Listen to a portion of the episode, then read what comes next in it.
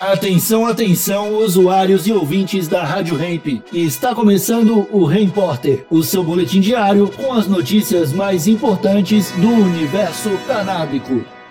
Agora com a palavra, Marcos Bruno. Jardineiro preso por levar cannabis a paciente é solto depois de quase três anos. Saudações canábicas, raça humana. Foi com muita festa e um sentimento de alívio que o jardineiro Márcio Roberto Pereira, da Associação de Pacientes Malele, de Marília, foi recebido pelos colaboradores depois de 32 meses atrás das grades. O retorno do ativista se deu no exato momento da colheita das quase 500 plantas que a entidade cultiva, com o aval da Justiça, para mais de 1.500 famílias na cidade do interior de São Paulo.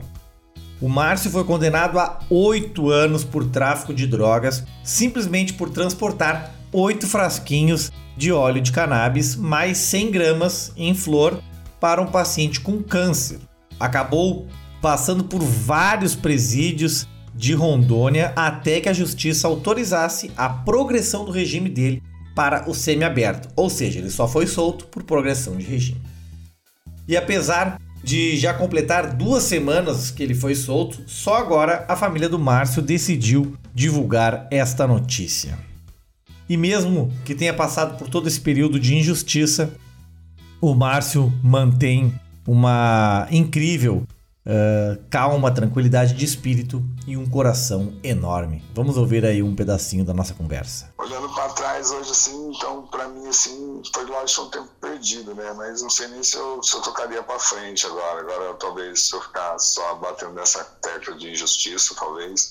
Mas sim, lógico que eu me sinto injustiçado, sim, pela causa, assim, que a gente vem, vem defendendo. Então, assim, eu não quero que aconteça com os outros, né? É, se a gente puder reverter isso daí não, não acontecer com outras pessoas a mesma coisa, né? Se a gente já puder evitar isso, para mim já é uma grande vitória. E, uhum. e para mim ainda talvez não, não acabou, não, não acabou a, a, justiça porque ainda a gente tem temos algum, alguns recursos saindo para o Brasil ainda, talvez a gente possa conseguir algum, algo, né? Em questão de toda a documentação que a gente tem, toda a história, todo o trabalho por trás. Então, pode ser que a gente consiga reverter isso daí, né? Mas sim, eu vejo um pouco de injustiça em tudo isso.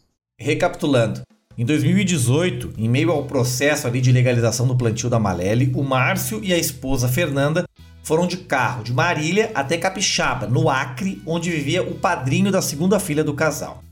Esse amigo recém havia sido operado de um câncer na próstata e havia receita para adquirir um remédio importado à base de cannabis, mas não tinha dinheiro para comprar, que acontece com a maioria das pessoas. Na estrada, a duas horas da capital de Rondônia, Porto Velho, a ajuda ao amigo virou um caso de polícia. Eles foram abordados e presos por tráfico de drogas na sentença, consideraram um óleo que tem 5% de cannabis como maconha líquida, um troço que nem existe. E ainda pesaram os vidros junto do líquido para chegar a 900 gramas de maconha. Mesmo sendo réu primários, foram condenados em primeira e segunda instância a 7 anos e 7 meses em regime fechado. A Fernanda foi apenas 4 dias que ela ficou presa. Por ter uma filha criança, cumpriu a prisão domiciliar. Já o Márcio ficou de dezembro de 2018 até 31 de agosto de 2021 preso. Nesse período, sofreu violações e até contraiu malária. E apesar de tudo que passou e mantendo a tranquilidade, a paz de espírito e, e a esperança, o Márcio vai continuar o trabalho dele como jardineiro lá na ONG Malele e espera conseguir reverter essa decisão na justiça. Esse foi o Repórter.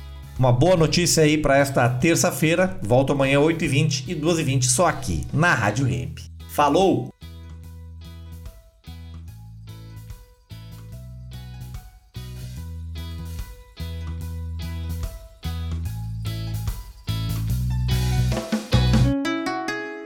Rádio Hemp.